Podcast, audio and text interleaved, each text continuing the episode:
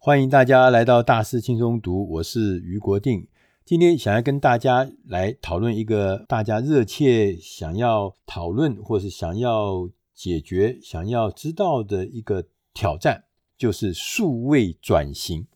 现在所有的企业，不管你是什么样子的企业，传统的企业、制造业、服务业，都面临所谓数位转型的挑战，甚至于一些数位的公司，一些网络的公司，他们也每天在想，能不能够比过去的自己更进步，也在想如何能够更上层楼。所以，数位转型这件事情变成我们全民的课题，全民的挑战。但是呢，据我所知呢，其实很多很多的企业在做数位转型的过程中，都付出了惨痛的代价。譬如像我最熟悉的媒体业，或者说是出版业、杂志业，我们很早就发现，数位工具、数位的媒体来到了社会之后呢，对我们的传统的老的媒体行业其实影响很大，所以我们的业绩都下滑。而且下滑的非常非常的明显，所以我们很早就开始来推所谓数位变革或数位转型。结果将近十多年的推动之下，其实只有极少数人成功，大部分都失败。为什么？因为当时我们的出发点就是有问题的。我们一直都觉得。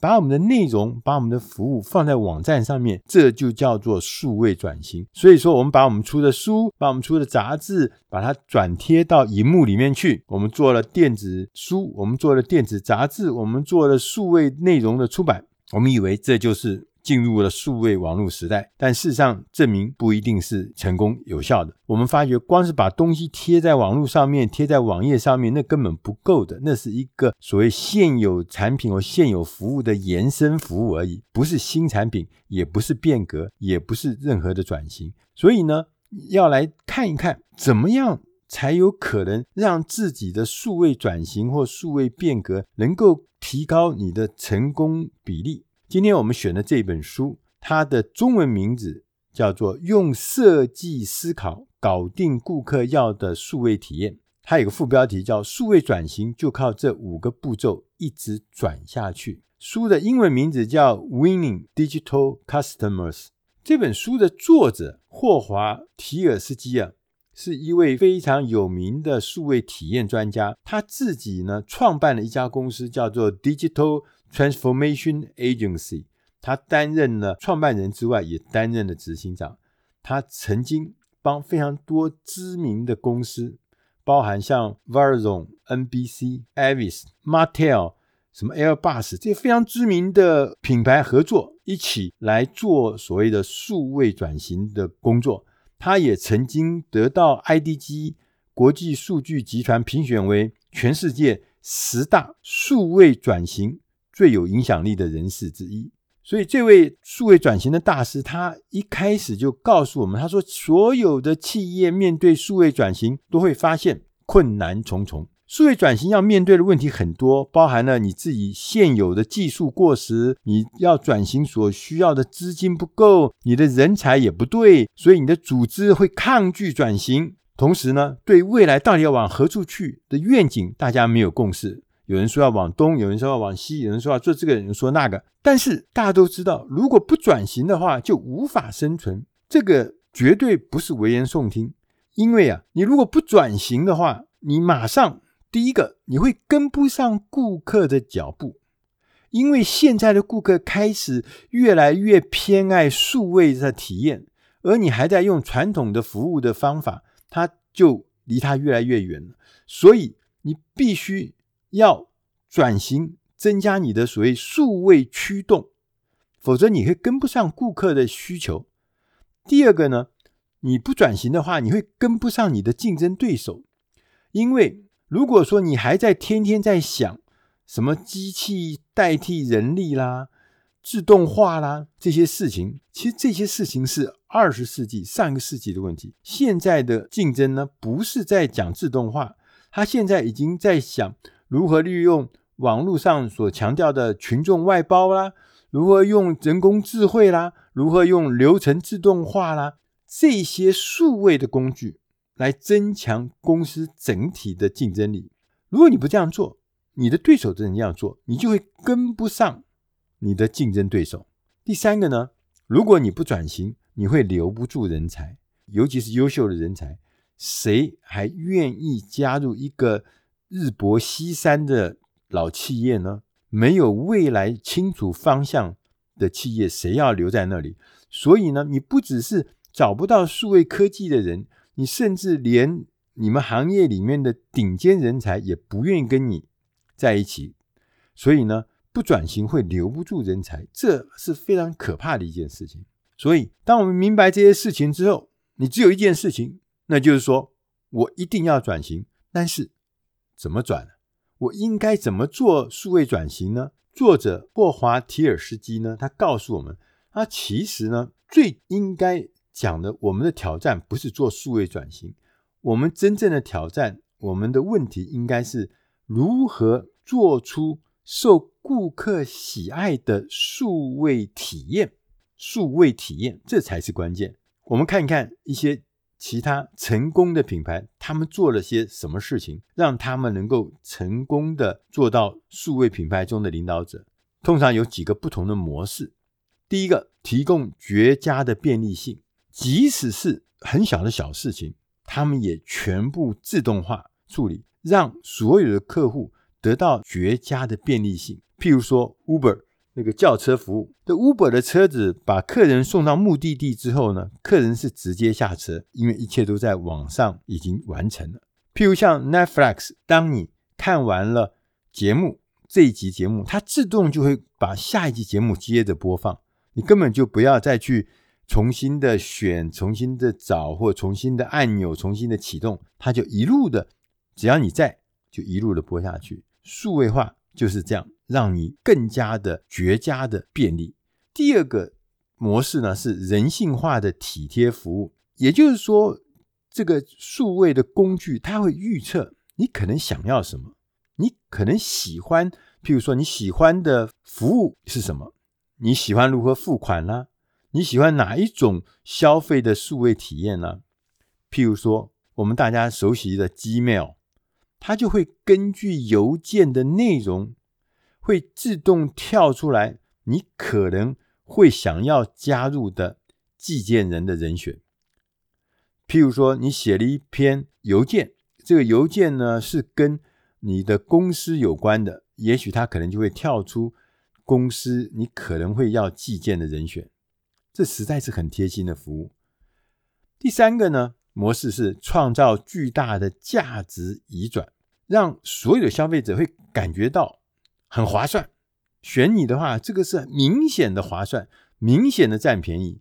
我们最知道的维基百科，维基百科呢，它就取代了以前百年来的所谓的纸本的百科全书。大英百科全书买一套要好几万块钱，而且还要用很大的书架、书柜放上去。维基百科上面的东西内容的数量不在纸本的百科全书之下。而且它的文字的版本又远远超过了传统的所谓大英百科全书，所以呢，又不要钱，所以当然就有巨大的价值移转。阿玛总卖东西也是这样阿玛总上面卖的东西比你们家附近的商场上所陈列出来的东西要多很多。以前阿玛总在卖书的时候也是这样说。我们卖的书是几百万种书，你这几百万种书，你们家附近的书店，不管是金石堂还是诚品，都是不可能陈列上百万种的书。Google 的搜寻引擎完全免费，都会让顾客觉得说你的服务啊，明显的划得来，明显的有价值，而且呢，价值很高，但是价格很低，或甚至趋近于零。所以我们要想想看，我们要怎么做？我们常常会有一些 idea。有一些有创意的点子，然后呢，我们希望我这个点子呢，每个人呢都会爱上它，因为什么？我的点子是最棒的。但是呢，凡是从这样子的模式去想事情，就是我想了一个好点子，你们就要努力的推广给每个人，让每个人都爱上它。这样的模式其实基本上是从来没有成功过，或是很少成功的。这种一厢情愿的单线式的构想是。不好的，你应该要反过来想，你要反过来想，从顾客的角度，从顾客导向的方向来想，就是提供更多你的目标顾客想要，因而看重的数位体验。就他想要什么，他在乎什么，他需要什么的体验，那个体验才是你的点子的来源。也就是说，你要打出能够让顾客产生共鸣的诉求，而不是你在那边自弹自拉自唱。顾客需要看到。你在实践的价值观是符合他的，他才会感动。所以，数位转型整个看起来是有目标、有方法、有策略，也有流程。我们要打造一个顾客要的数位体验，也是有流程的。它这流程有五个：第一个要了解顾客；第二个要描绘历程；第三个要建构未来；第四个。要优化短期，第五个要引领变革。现在这样听起来，其实听起来是有一点不明白了。不是有一点，就像我看的话，我就也不明白这什么意思。听起来就是五个名词，但是这到底什么意思呢？我们看看作者他怎么告诉我们。他说，第一个要了解顾客，要弄清楚他们觉得什么才是好的数位体验。以顾客为中心，你知道，我也知道。但是呢，我们要更深一层的去想，要了解顾客购买你的东西想要达到什么样的目的。首先，你要先去做一点研究，你要搞清楚状况，对现况更能掌握。第一个研究呢，你要直接研究，你就询问顾客，面对面的问他一些具体的问题，然后呢，来了解顾客。这也许可能是一对一的访谈，也可能是多人的或者是团体的调查方式。你要直接的观察顾客实际使用产品或服务的情况，同时呢，要建立一个标准化的衡量指标，来让你知道前后每一次的询问，它的这个指标的高低可以拿来做比较。譬如说，你问顾客是不是会向亲友推荐你的产品？这是一个标准化的衡量指标，也是重要的指标。当你每次都问这个问题的时候，你就会得到一些指标上的高高低低的比较。第二个是叫我们称为间接研究，你可以从历史的资料或从外部的资讯中寻找，你也可以分析别人已经做过的研究，你也可以分析你的竞争对手在干什么，从你竞争对手的行为中，你也可以找到情报，你也可以找到新的见解。同时呢，询问专家，包含业界的专家，包含你公司的高阶主管，包含你的前线第一线的员工，甚至外部的一些专家，都是得到讯息的好方法跟好好的来源。同时呢，你也可以分析跟观察顾客在社群媒体上对你的公司或者产品有任何的评价，这些内容是第一手的讯息，也是值得你做参考。第三件事情呢，我们要创造一个人物，一个代表性的人物，来代表整个客群的顾客。他们是怎么样来思考？他们怎么样来行动？那有的公司呢，会发展呢六到七个代表主要顾客群的人物，然后你用这个人物，可以更聚焦、更准确的来引导你的思考的方向。你怎么发展新商品？你未来开发的方向如何走？同时也能够透过这些代表人物，你可以知道这些理想的顾客他们喜欢出没的地方，他们喜欢聚集的地点。然后呢，你进行任何的研究或者分析的时候，也可以集中焦点在这个代表人物身上，作为你最重要的样本。接着我们来看看第二个过程。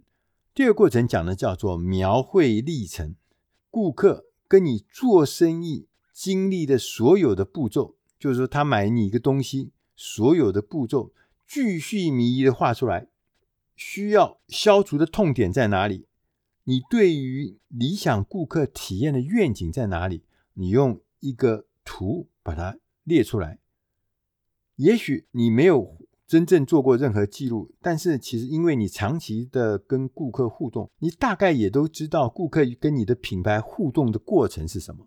但是我们要拓展顾客旅程的视野，最好的方法就是收集故事，不管这故事是好的故事或者坏的故事，让顾客带你来经历顾客他们自己最近使用你的品牌或使用你的服务，他们到底有什么体验，追踪他们的深层情感的旅程。透过这些故事，你可以了解真实的顾客体验。同时呢，你要感受到顾客的痛点，从这些痛点呢，要去分辨哪些重要性最高。做了以后，你会明白，你希望未来顾客的里程会是什么样子。你会知道怎么样要减少顾客的痛点，增加整个的亮点。然后我们可以具体的说明，我们希望未来顾客出现哪一些具体的价值创造行为。同时呢，我们也会明白我们要做哪些改变才能达到这些结果。我们也要确定我们应该多做哪些事，要少做哪些事。不是所有事情都要做，但是有些事情是要多做的。最后呢，这张历程的地图，你会让所有人都明白。也会使用的高层次指导架构。第三个流程，我们讲的是建构未来。我们要找到目前存在的技术上、组织上、营运上的障碍，把这障碍先找出来，然后开始呢，我们来构思实现自己愿景的需要突破的地方在哪里。我们有了。历程地图，我们就要想方设法如何来实践这个愿景。这个是很大的挑战，因为对很多的层面会有冲击。譬如说，我的技术架构可能会受到冲击，我们收集、储存跟检索顾客资料的方法会受到冲击，我们日常业务的运作会受到冲击，我们的商业模式会得到冲击。这个时候呢，我们需要运用到设计思考，这也是我们今天整本书里面最重要的关键，就设计思考。也就是说，从人的需求出发，寻求创新解决方案。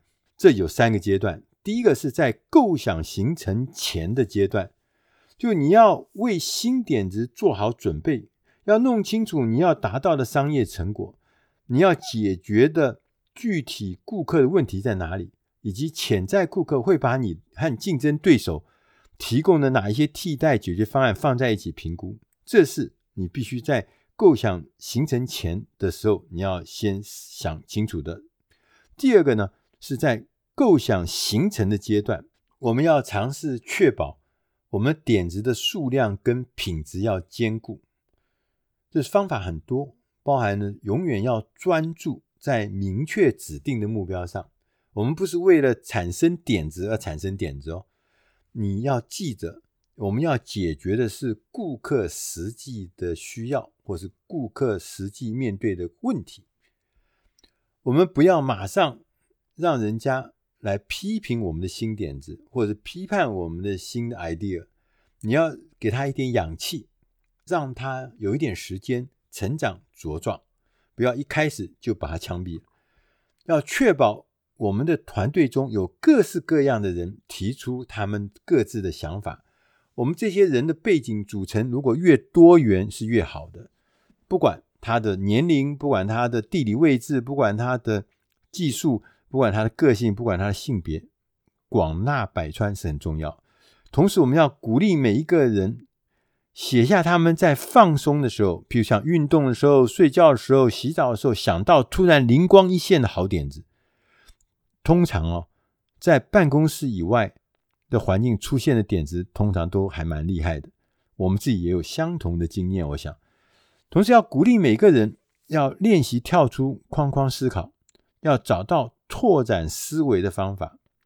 同时，你作为一个领导人，你要避免完美主义，你要接受有很多的原始构想，一开始的时候一定是不会完美的，不会完善的。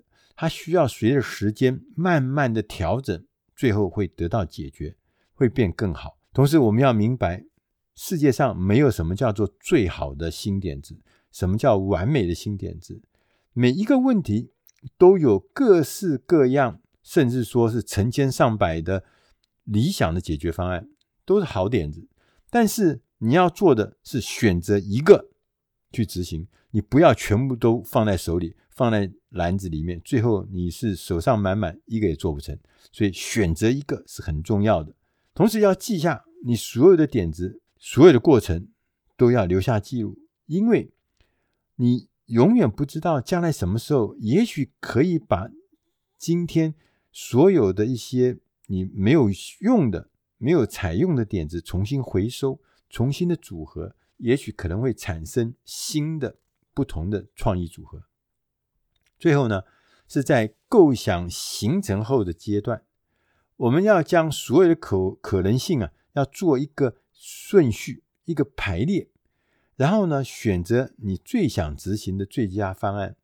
你根据顾客可想的附加价值啦、存续性及可行性，审视你的点子，然后找出三个最前面的，然后把风险评估纳入。因为风险评估一放进去后，也许会改变你这个前三名的这个清单呢、的次序，但是没关系。但因为风险评估是很重要，同时最后你要找出最快最经济的方法，为这个前三名的点子制作 prototype，做做原型，然后呢，你可以试着上市场去问问顾客对这个原型他的意见什么，然后从意见中。作为我们继续发展的路线，所以呢，整个过程它就是构建、发布，然后反复的修改、调整的一个循环。我们会透过这个循环，会提出一些稳定又能吸引顾客的东西。第四个阶段呢，我们讲的是优化短期数位转型啊。或者说是建构未来都需要时间，它不会是好像是吃了什么仙丹妙药，一吃马上就见效，不会，它是要时间的，要慢慢的。所以我们开始要，刚讲前面有讲说要排一个优先次序，你要先从容易达成的目标开始，然后找到问题之后呢，立刻着手解决，然后快速的提升顾客的体验。它这个。优化短期，其实另外一个角度来看，就是我们大家熟悉的是积小善为大善，就是我们先不要一下子心想得太大、太广、太远，因为我们现在要做的事情非常的多，什么网站导览要改善啦，搜寻能力要改善啦，整体易用性要改善啦，内容要改善啦，功能要改善，品牌要建立啦。太多事情，你不可能一次把所有的事情同时都展开，同时都进行，那是不可能，你做不到的。所以，短期的目标、短期的任务可以开始次第的展开，而从中间可以得到小的成就。我们知道，也许我们这些短期的目标呢，或是方法呢，可能无法帮你马上让你的客户赢得巨大的喜爱，同时客户整个就会翻转，不一定。但是你可能会发现，立刻停止哪一些会让顾客感到困扰、让顾客感到挫折、让顾客感到愤怒或失望的行为。你只要能找到这些事情，你就已经其实是在朝着一个对的方向跨出了第一步。第五个流程叫引领变革，在变革的过程中，你一定要使你的领导高层同意。持续推动你的数位转型工作，直到你的愿景实现为止。因为没有领导高层的认可，你基本上是无法克服那些不可避免的挑战跟阻力，你一定会失败的。所以，高层的认可是非常重要的。组织对变革的抗拒永远是存在。我们读过很多的案例，我们读过很多的书，都知道。很多的老公司，尤其是有成就的公司、有历史的公司、有辉煌战绩的公司，他们对于变革这件事情是最抗拒的。我都这么成功了，我用这个方法都几十年了，我为什么还要变革呢？你现在讲的东西听起来也不怎么样啊，你讲的看到的市场听起来也不是很大的，我们为什么要放弃现在最厉害的东西，而去做一个看起来也不怎么样，而且还有风险的事呢？所以，组织的变革永远存在，而且很多的抗拒是来自高层的既得利益的人。我们就举了一个例子，这个例子他讲说，Netflix 跟百事达，大家都知道 Netflix 后来很成功，但是百事达已经破产了。但是在百事达，其实在早年的时候，在 Netflix 开始投入串流服务之前，他们公司自己内部就曾经提出讨论，我们应该转型到串流服务。当时他们提出这个计划的时候，那个时候百事达是正在巅峰的时候，它全世界，它全美国有九千家的门市。那这些门市呢，除了出租很多影视光碟之外，同时也卖很多小东西，卖很多 MM 的巧克力呀、啊，卖 Skittles 糖啊，还卖一些巧克力棒啊。后来，这个 DVD 的租赁啊，它越来越难赚到利润。但是呢，它的糖果啊，还卖了一些爆米花啊，这些利润却非常的高。所以，当他们百事达内部提出了一个数位愿景的时候，马上那些高阶主管就强烈反对，因为他们相信串流是未来的趋势。但是呢，你只能串流影音内容，你没有办法串流这些糖果、这些巧克力。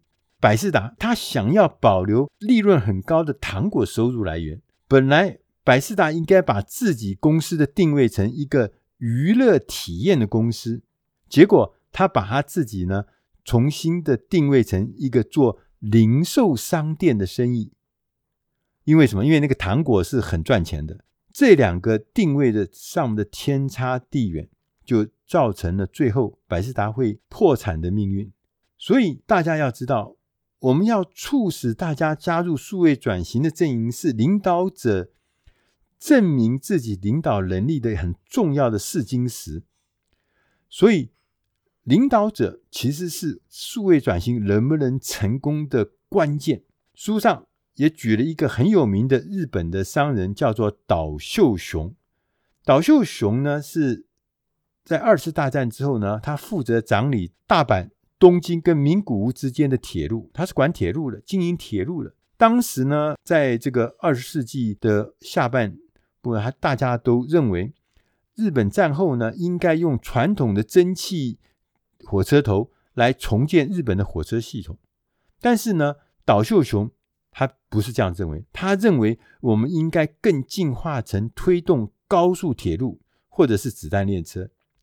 所以他花了很长的时间，他第一条。的这个道路是从东京到大阪，他花了十年才把这个道这个轨道才完成才完工。他将进行的这个车行的速度呢，提升到每小时两百英里，就三百公里以上。原本从东京到大阪原来要六小时的车程，缩短成三小时。大家可以想想看。在这个过程中，岛秀雄他需要克服多少障碍？很多人都会放弃。但是呢，岛秀雄他当时还坚持，他因为他看到，好，日本是一个燃料稀缺的地方，所以应该要改用电力来取代这个动力，以磁浮如果来取代传统的钢轨车轮车厢的话，它可以大大减少摩擦力，可以提高这个效率，而我们不用。这个火车头来拉动火车，因为这个中间的效率很差，经过很多转换。他说：“我直接把这个电动引擎啊安装在每一节车厢的轮子上面，中间没有耗损，所以会产生呢惊人的速度。同时呢，岛秀雄还用新的科技来贯穿山脉，就打洞贯穿山脉，不要去绕过山脉。以前因为打洞麻烦嘛，就绕过山脉，就绕来绕去。”最后，他实现了这个转型的工作，其实带来对日本的经济，甚至日本的民族自信心很大很大的影响。那个奇异，大家知道，奇异奇异的执行长 Jack Welch 在一九八零年代前往日本去参观的时候，他去向日本人取经。回国之后呢，Jack Welch 就很大力的宣扬岛秀雄的故事，这个铁道英雄的故事呢。他同时还下令，所有机一的每一个部门都必须要找到子弹列车级的机会，不要去做一些小事儿，要做一些大事。从这里面，我们就可以知道，一个领导者能不能采取正确的策略就是数位转型是否成或败关键的原因。你要变成百事达的老板吗？你还是要变成像日本的岛秀雄一样，能够为国家、为社会带来很巨大的改变。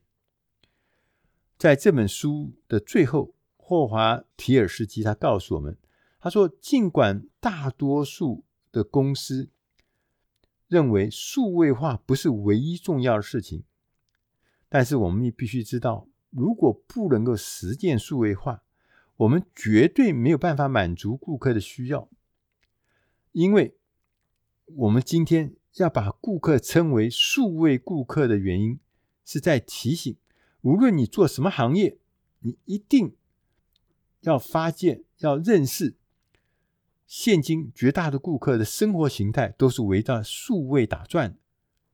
所以，数位对于顾客现在的生活是很重要。如果我们不能够提供优秀的数位体验，你就无法符合顾客他们的价值观。大家要明白，今天如果一家公司成功，并不是因为它是一家数位的企业，而是因为它让数位顾客受众产生强大的共鸣。以上的内容是出自《大师轻松读》第七百九十九期，设计思考，搞定顾客要的数位体验。我是余国定。希望今天的内容对你的工作、对你的事业、对你的生活能够带来帮忙。谢谢您的收听，我们下集再会。